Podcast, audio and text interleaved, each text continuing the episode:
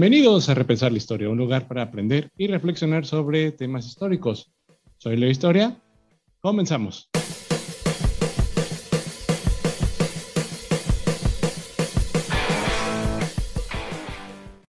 Hola, ¿qué tal mis repensadores? El día de hoy tenemos un episodio sobre el siglo XIX.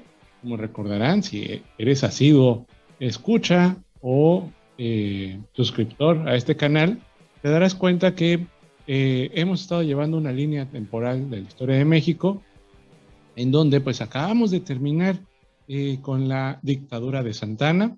Ahí eh, también vas a encontrar un contenido especial sobre pues esa historia sobre Santana y el beso de Aguascalientes. Entonces ahí te invito a que, lo, lo revises.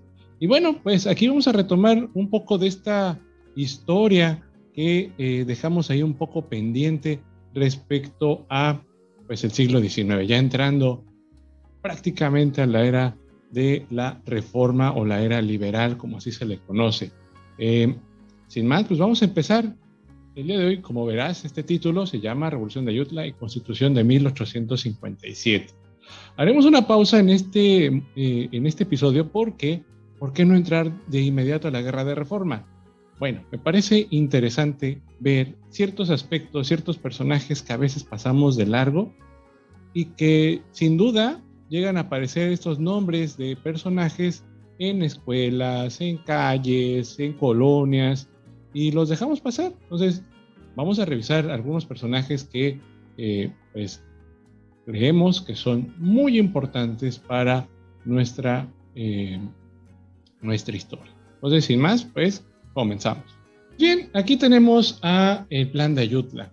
Recordaremos que ahí en el episodio sobre la dictadura de Santana, pues más o menos mencionamos que este eh, plan se dio porque Santana pues ya estaba siendo un hombre que eh, estaba ambicionando mucho el poder.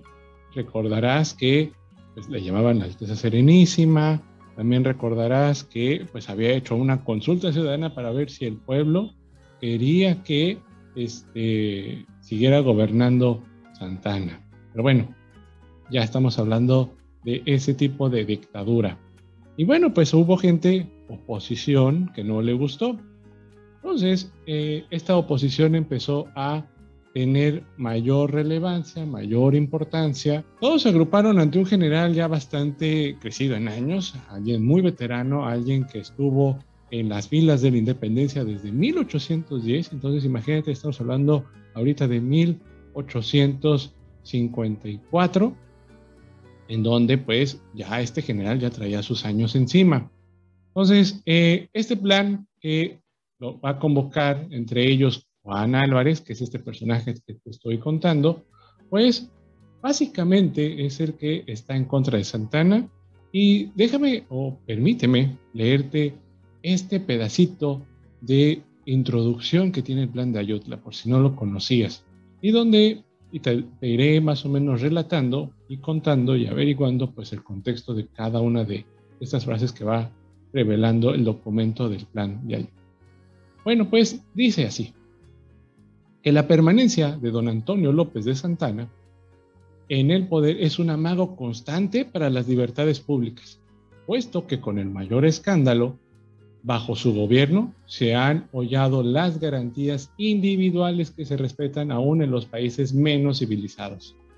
Que los mexicanos tan celosos de su libertad se hallan en peligro inminente de ser subyugados por la fuerza de un poder absoluto, ejercido por el hombre que a quien tan generosa como deplorablemente se confiaron los destinos de la patria.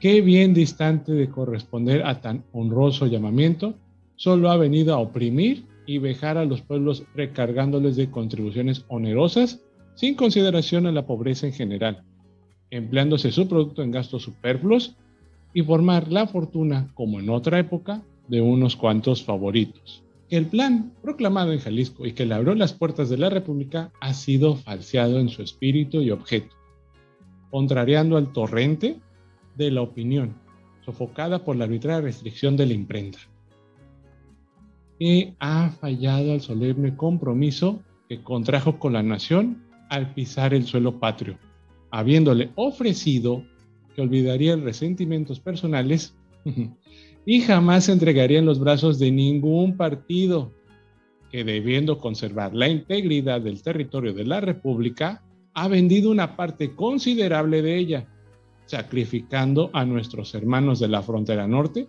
en adelante serán extranjeros en su propia patria, para ser lanzados después como sucedió a los californios.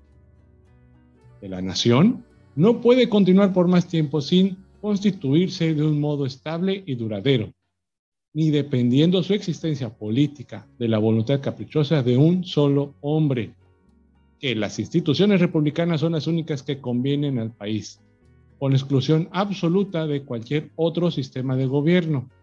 Porque ahí se les ocurrirá tener un gobierno monárquico. Y por último, atendiendo a que la independencia nacional se haya amagada bajo otro aspecto no menos peligroso que los conatos notorios del partido dominante levantado por el general Santana, y usando de los mismos derechos que usaron nuestros padres en 1821 para conquistar la libertad, los que suscriben, proclaman y protestan sostener hasta morir si fuera necesario. Y ahí acaba un poquito el plan de Ayala y después vendría pues los puntos del plan de Ayala. Dentro de los puntos más importantes, no te voy a relatar todos, pero el punto más importante pues es que era quitar a Santana del poder. Entonces, ya vieron ahí cómo le hizo un listado de las cosas que había hecho, un español muy cauto, muy directo, muy refinado. Así, a grosso modo, es quitar a Santana porque ha vendido el territorio, porque ha hecho impuestos muy onerosos, es decir, muy costosos para la población, que no ha batido la pobreza y, ¿qué más? Bueno, pues que todo el poder se consumó en un solo hombre. Bueno, pues ahí le reclaman el plan que hizo en Jalisco no le dio vida, se olvidó de él. Vaya, leyendo este plan de Ayutla, creo que podríamos ajustarlo a cualquier época de México, e incluso la actual. Pero bueno, no voy a estar de hablar.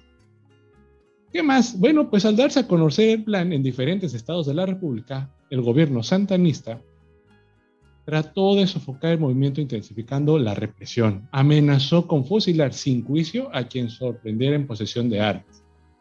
Ante el fracaso de sofocar esta revolución, el 8 de agosto de 1855 se expidió un decreto mediante el cual Santana abandonaba la presidencia, dejándola en manos de los generales Mariano Salas y Martín Carrera. Los liberales recuperaron la capital y eligieron a Juan Álvarez como presidente interino, quien integró un gabinete con liberales, nombres que te, serán conocidos. Melchor Ocampo en el Ministerio de Relaciones, Benito Juárez en el de Justicia, Guillermo Prieto en la Hacienda y el moderado Ignacio Comonfort en el de Guerra. Con el triunfo de la Revolución de Ayutla se puso fin a la era santanista y se iniciaba una nueva etapa. Y bueno, a todo ello, pues, ¿quién era Juan Álvarez, Leo? Bueno, pues Juan Álvarez, como te decía, un, liberal que eh, había luchado desde la independencia. Eh, era devoto de la Divina Providencia, es decir, muy, muy, muy, muy, muy católico. Gustaba de las bondades del campo, del paisaje tropical, de la costa de Guerrero. Allá, mis amigos de Guerrero sabrán, Juan Álvarez es allá, igual que Vicente Guerrero, uno de los personajes importantes del Estado que adoraba la tierra húmeda, los reñales del sur, por sus venas corría la sangre española y mestiza. Su padre, Antonio, era natural de Santiago, Galicia, y su madre, Rafaela Hurtado, acapulqueña de nueva cepa. Bueno, pues el destino no siempre le fue propicio a, su infancia y buena educación que recibió en la Ciudad de México. Fue interrumpida por la muerte de sus padres. Heredero de una importante fortuna, la tutela de un hombre abusivo y obviamente despilfarró toda su herencia, aunque algo pudo conservar, sus últimos ahorros terminaron al servicio de la guerra de independencia. Pues bien, imagínate. En 1810 se unió a las fuerzas insurgentes como soldado raso. Su bravura en el combate era manifiesta. A sus ojos era un orgullo servir bajo las órdenes de Morelos y reconocido por su valor. El cura lo nombró parte de su escolta. Participó cuando menos en 20 acciones de guerra y en una emboscada frente al gobierno, eh, frente al fuerte de San Diego en Acapulco. Fue herido en ambas piernas.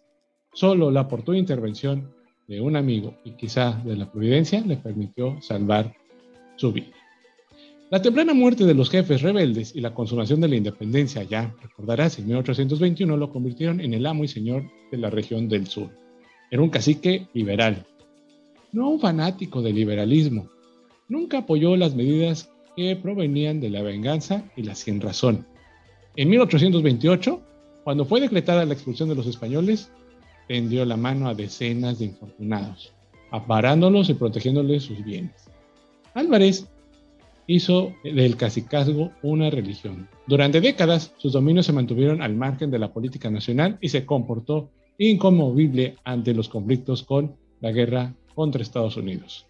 En la batalla de Molino del Rey, el 8 de septiembre de 1847, con sus tropas listas para apoyar la defensa, el general decidió no entrar en combate. Su poder regional era tan, tan, tan importante que en 1849 logró impulsar la creación del estado de Guerrero y de manera natural fue nombrado, obvio, primer gobernador.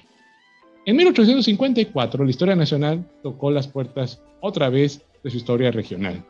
El primero de marzo, desde su querida Ayutla, proclamó la revolución en contra de la dictadura de Santana, como acabamos de, de ver. Y solo bastó un año para derrocarla. Sonaba ya la hora de los liberales, que reunidos en Cuernavaca en octubre de 1855, depositaron en el poder ejecutivo en manos del caudillo más prestigiado del momento. Don Juan aceptó la presidencia pronunciando un emotivo discurso en el que agradeció profundamente a su fiel e inseparable compañera de toda la vida, la Providencia, porque decía él, porque le había dado la vida para ver la nueva organización social de México. Nunca antes, presidente alguno había logrado reunir dentro de su gabinete hombres tan brillantes para la política y la administración pública, como lo hizo Álvarez, Ignacio Comonfort ocupó Ministerio de Guerra, Melchor Campo Relaciones Exteriores, Guillermo Prieto el de Hacienda, Benito Juárez el de Justicia. Con un respaldo de esa magnitud y en los escasos meses, con un respaldo de esa magnitud y en los escasos dos meses que duró su gobierno, el presidente tomó las medidas fundamentales para el país. Convocó un Congreso Constituyente y abolió los fueros militar y eclesiástico por su inseguridad y temores, Álvarez decidió establecer la capital de la República en Cuernavaca. Sentía un rechazo natural por la Ciudad de México y deseaba evitarla para librarse, decía él, de las influencias maléficas de los políticos italianos. Ni siquiera el constituyente tendría como sede la vieja ciudad de los palacios. Según la convocatoria, el Congreso debía reunirse en el patriótico pueblo de Dolores, por si fuera poco, una predicción le había anunciado que en México encontraría la muerte. Presionado por algunos partidarios, Álvarez desafió su destino y ocupó la Ciudad de México, que lejos se encontraba de sus dominios y de la sencillez de la vida campirana. Recordaremos que él vivía en Guerrero. Sabía que como cacique tenía más poder que siendo presidente de un país que prácticamente le era desconocido. La presidencia no le cuadraba cansado de intrigas del clero, los ataques de prensa conservadora, las presiones del eh, propio Comonfort y su salud, eh, minada por el invierno, minada por el invierno, el viejo militar dejó la silla presidencial. Era un hecho, la presidencia lo había asumido en una profunda depresión. Recordemos a cualquier presidente cuando acaba su sexenio. Las funestas predicciones no se cumplieron en la persona del caudillo del sureño, pero al parecer su familia tuvo que pagar el precio años después. Así lo refería El Ferrocarril, periódico de filiación conservadora, en su edición del 4 de febrero de 1858, daba cuenta del castigo divino. La crecidísima familia de don Juan Álvarez, compuesta por más de 10 personas, ha caído bajo la guadaña de la muerte. Con excepción de él y su hijo Diego, los demás hijos, nietos, hermanos, hasta las nueras, todo cuanto toca a él, en una palabra por los vínculos de sangre, han sido heridos por la muerte. Parece que se hace resaltar más el castigo de la soledad que impone a don Juan en el último tercio de su vida. Dios quiso escoger esos tiempos prósperos en que consideraba el Señor de la República. Qué triste. De regreso a su verdadera patria, el estado de Guerrero, Álvarez siguió al servicio de la causa liberal. Combatió en la guerra de reforma apoyando a Juárez y durante la guerra de intervención. El propio Benito recomendó a sus generales que si la distancia les impedía dirigirse al supremo gobierno, consultaran al viejo cacique. El destino le concedió una última gracia, ver el triunfo de la República. Y como si con ello hubiese cumplido su misión, Dos meses después del fusilamiento de Maximiliano, don Juan Álvarez falleció, literalmente arropado por la providencia, como se llamaba su amada y legendaria hacienda. Pues bien, ese fue Juan Álvarez. Entonces, como verán, una historia bastante peculiar, interesante, y que pues déjame en los comentarios si conocías esta historia de Juan Álvarez. Bueno, ¿qué más? Eh, de este cúmulo de acontecimientos, pues resulta ser que dentro de este ámbito liberal empezaron a confrontar varias leyes que les parecían importantes. Entonces, dentro de ellas, en cuanto a estos revolucionarios de Ayutla obtuvieron el triunfo y eligieron a Juan Álvarez como presidente interino, redactaron las primeras dos disposiciones reformistas. sacó bombas y sacó plemas y sacó, perdón si estás comiendo, pero sacó chispas de todos lados. Ahí está. Primero, número uno, la ley Ocampo, formulada por, obvio, el Choro Campo, privaba del derecho de voto a los miembros del clero. Ahí, bueno, el clero le dio con todo los liberales al clero.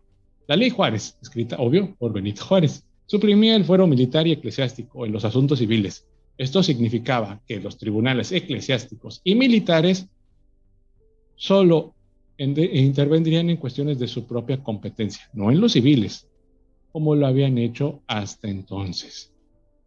Estas leyes, amigos repensadores, fueron consideradas como ataques contra las dos instituciones más poderosas del grupo conservador, la Iglesia y el Ejército, provocando la inmediata reacción de los conservadores, quienes utilizaron su influencia para incitar al pueblo a la rebelión en contra de las disposiciones del gobierno.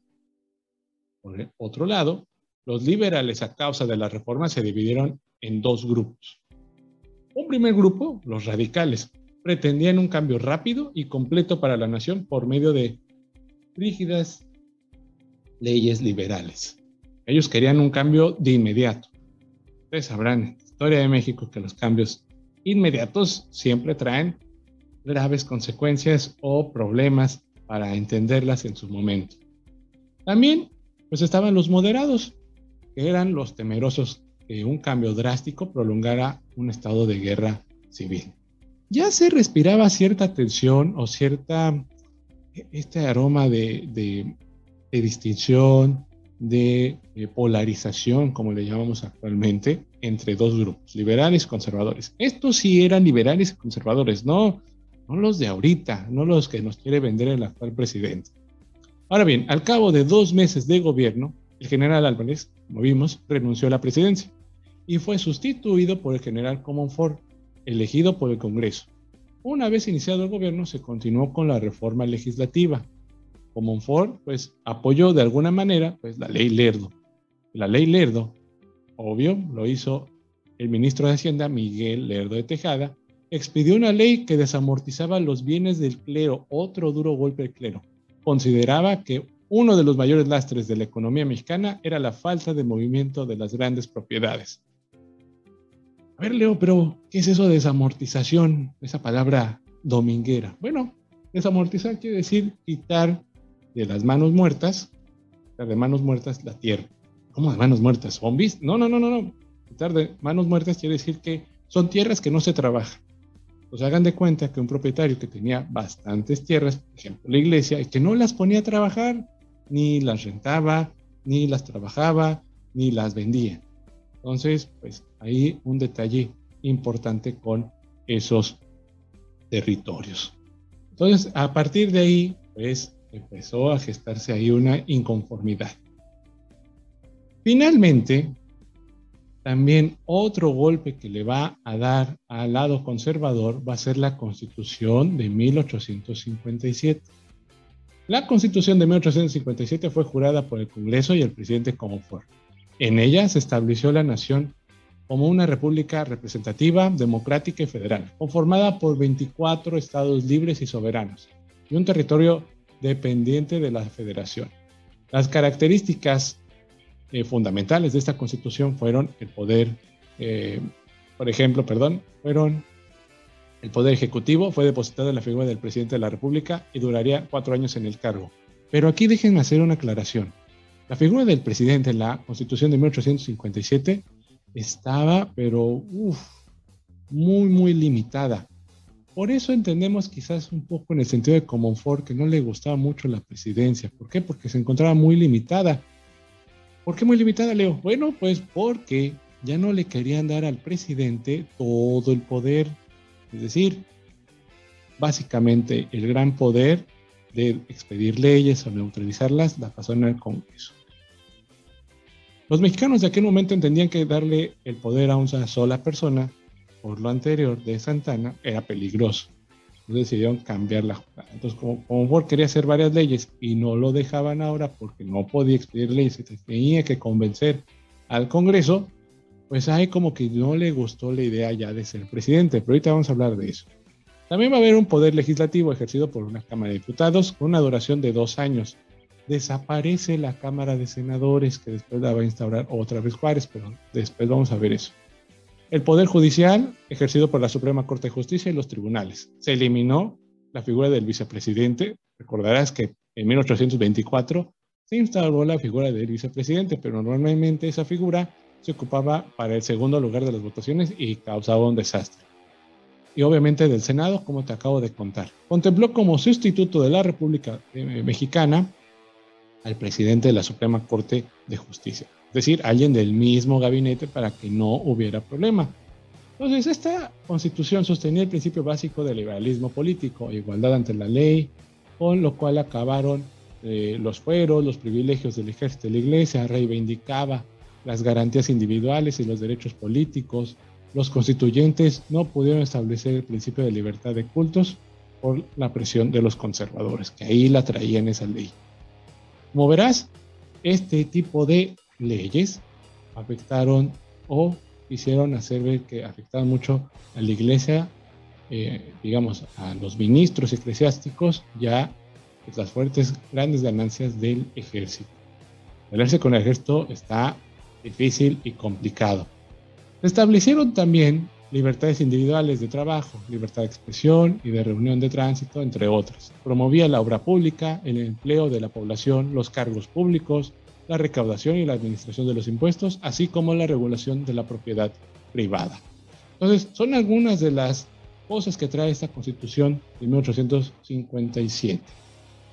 Eh, como verán mis amigos de YouTube, bueno, les comparto una imagen donde van a ver eh, sombreado de gris el territorio de la península de Baja California Sur porque no está considerada como un estado por la falta de población o representatividad. Esto quiere decir que se consideraba así del territorio de México, pero no tenía una grande representación en la Cámara. No se consideraba como un territorio. Entonces hacía, más, eh, hacía falta población para considerarla como estado. ¿Esto cómo le cayó a los conservadores? Bueno, pues como se hizo ley y casi costumbre, resulta que los conservadores lo que van a hacer es el plan de Tacubaya.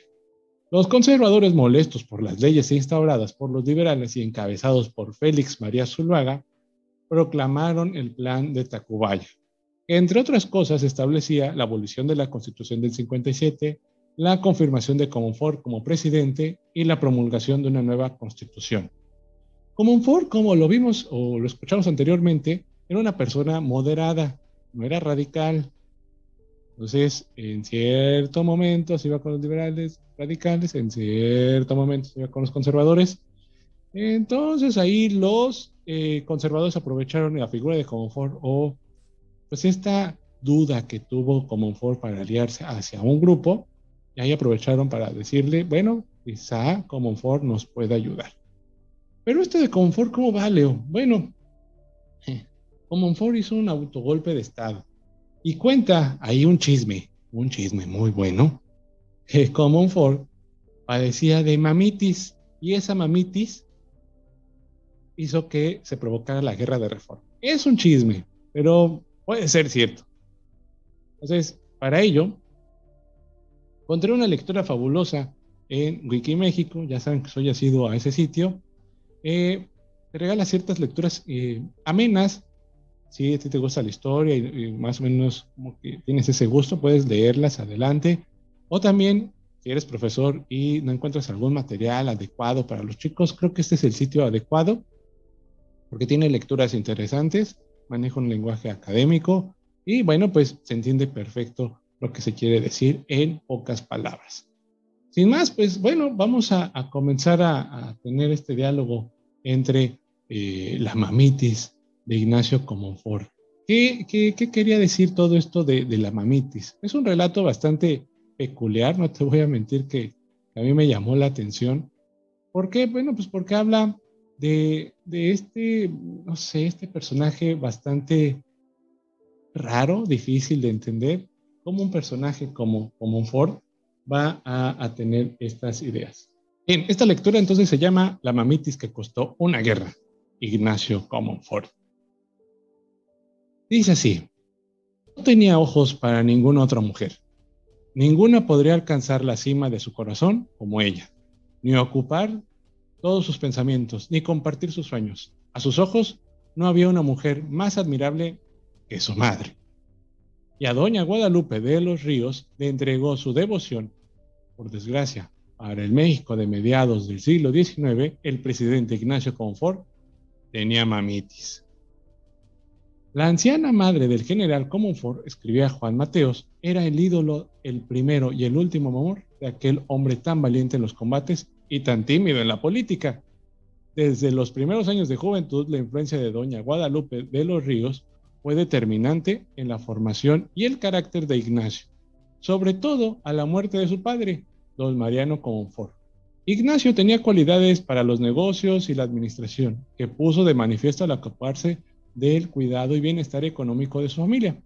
Su madre había hecho de él un hombre refinado, acomedido, dado a las tareas del hogar y sin miedo a mostrar sus más profundos sentimientos. Y menciona así, hombre naturalmente dulce, pacífico y de educación, la más pulcra y delicada, escribía Guillermo Prieto. Parecía nacido para el cultivo de los inocentes goces domésticos. La pasión profunda y veneración por la señora, a quien llamaba madre, hacían que la eh, acompañase frecuentemente creando en él el hábito de tratar con señoras ancianas, mimar y conceder con los niños y ser un tesoro para las intimidades de las familias.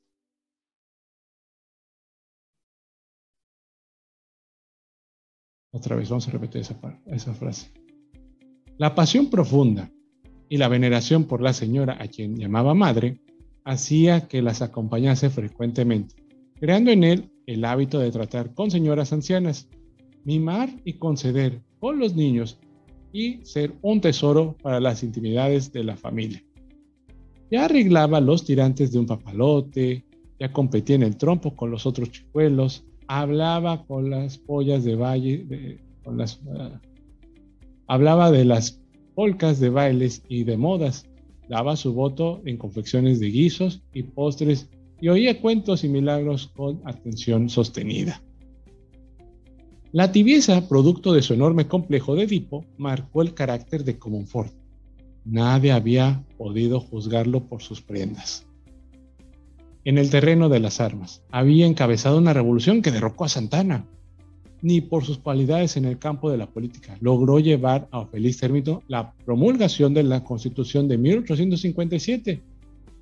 Pero era un hombre irritadamente indeciso, y un presidente de la República dubitativo e irracionalmente conciliador, inmerso entre las aguas de los proyectos nacionales, de los dos proyectos nacionales que pretendían definir el futuro del país a mediados del siglo XIX, era una bomba de tiempo. Con la promulgación de la nueva constitución, el 5 de febrero de 1857, las diferencias entre liberales y conservadores se agudizaron. La iglesia amenazó y amenazó con excomulgar a todos aquellos individuos que juraran la, Carta Magna, pues la consideraban una afrenta a Dios. Siendo presidente de México, Comonfort la había jurado. Válgame Dios, imagínate el problema que había tenido ahí. A sabiendas de que su hijo estaba condenado en vida y asusada espiritualmente por el padre Miranda, doña Guadalupe decidió hablar seriamente con Ignacio para persuadirlo del gravísimo pecado que cometía al apoyar la Constitución. Y como buena madre chantajista, sabía cuáles eran las fibras sensibles de su hijo y disparó certeramente a su corazón. Y esto fue lo que dijo. Aquí, sobre mis rodillas, te enseñé a pronunciar el nombre de Dios, dijo la madre, según escribe Juan Mateos. Yo empapé tu cabeza con las aguas bautismales y los óleos. Ungieron tus cabellos. Yo te llevé al pie del altar y la hostia consagrada llegó a tus labios llevando el perfume de la fe católica. Tú has sido creyente y lo sigues siendo todavía. ¿Por qué entonces derribar lo que has adorado y quemar en la llamada de la piedad tus creencias sagradas? Doña Guadalupe cambió varias veces su tono de voz.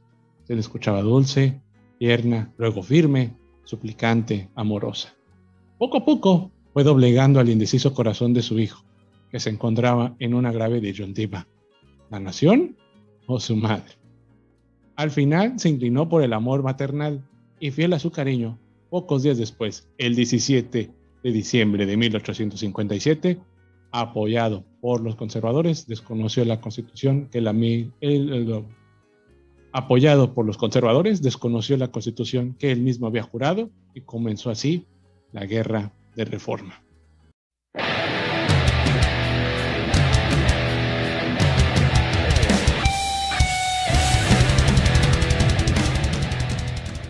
Braceroterapia, un receso para la conciencia, pensamientos del pasado aplicados al presente. En esta ocasión tenemos a Séneca. Ninguno ama a su patria porque es grande, sino porque es suya. Pues bien, esta reflexión que deja Séneca, empezamos para el mes patrio, primero de septiembre que estamos grabando este episodio, pues se me ocurrió recordar esto. Uno no ama, en mi caso México, porque sea un país grandote ni porque tenga tantas cosas, sino porque yo la siento mía. Y en este mes patrio, pues es formidable recordarles que hay que repensar la historia en todos sus ámbitos. No nos quedemos con lo que nos vende eh, el gobierno o la academia o este, los maestros. Tratemos de también ir nosotros a las fuentes y recordarlas, preguntar, dudar, e incluso pues adentrarte más en este tipo de historia. Estoy seguro que te va a encantar y le vas a dar otro giro a la historia de México cuando empieces a caer, como dicen, a caerte el 20 de ciertas cosas que repetimos. Y así, creo, estoy seguro que vas a hacer tuya la historia de México. Y por lo tanto, pues, su patria. Espero que esta reflexión ayude a aligerar la carga que traigas este día y pues nos vemos en otra frase lateral.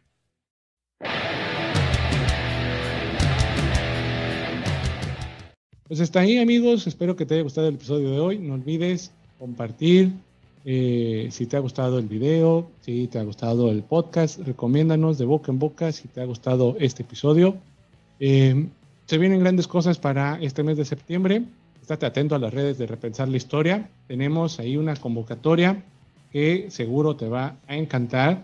También nuestros amigos guionautas sacaron una convocatoria que espero haya sido asiduo a esa convocatoria para nuestros novatos historiadores o asiduos a la historia que hayan entrado.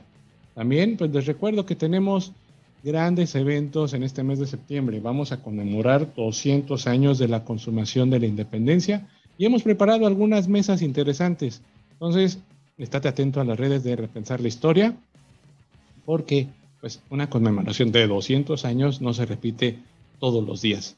Entonces, eh, recordemos estas fechas patrias y espero que eh, te den ánimos de repensar la historia. Y bueno, me despido. Eh, muchas gracias por su apoyo. Te vuelvo a repetir, suscríbete, síguenos en Facebook, en Instagram, en TikTok, en, en Spotify también, por favor. Nos haría mucha, mucha, mucha gracia que te suscribieras a nuestro canal, porque pues ya casi, casi ahí vamos poco a poco siendo más seguidores. Y bueno, ya, no quiero hacer tan largo este, este final.